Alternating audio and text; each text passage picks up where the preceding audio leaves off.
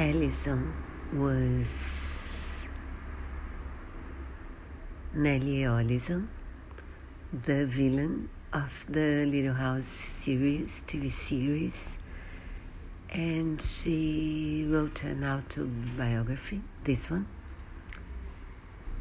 and she tells us she tells us about her relationship with Melissa Gilbert, who was Laura, the heroine of the series, not a perfect girl, but the most important, because the series is based on her books, books about her life, and Alison was the villain, a rich, spoiled brat.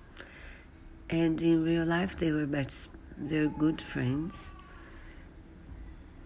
And Alison had a terrible life at home. Part of it, at least, was terrible because she was abused by her older brother, who was addicted, uh, drug addicted, and so this part of her life was awful.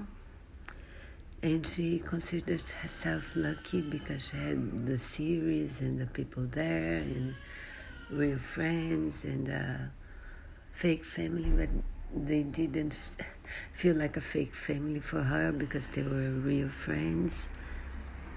The book is very interesting. I did enjoy reading it.